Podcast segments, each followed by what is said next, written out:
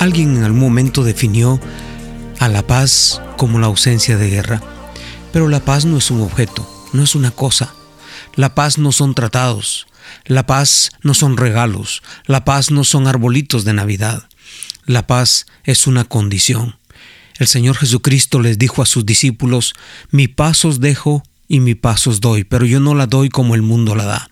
El concepto de paz que tiene el mundo es tan errado, porque se piensa que es cuando no hay problemas, pero realmente la palabra de Dios nos enseña que la paz viene desde lo más profundo cuando existe una relación poderosa con nuestro Creador y especialmente con Jesucristo su Hijo que se encarnó, vino a este mundo para mostrarnos su buena voluntad, como dice el profeta Isaías.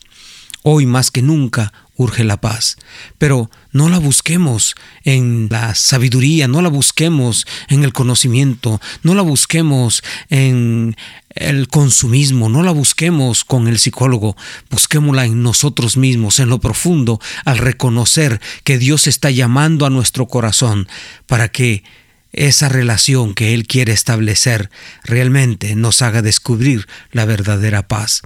Paz es en medio de las circunstancias. Paz es estar quieto y estar feliz y disfrutando y prosperando en medio de un mundo convulsionado, en medio de una situación totalmente adversa a los valores y principios que la palabra de Dios enseña.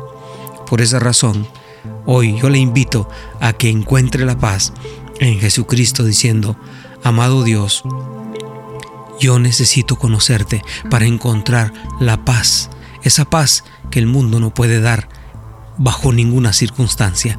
Yo la quiero descubrir en Jesucristo tu Hijo. Gracias por esa oportunidad que me das. Amén.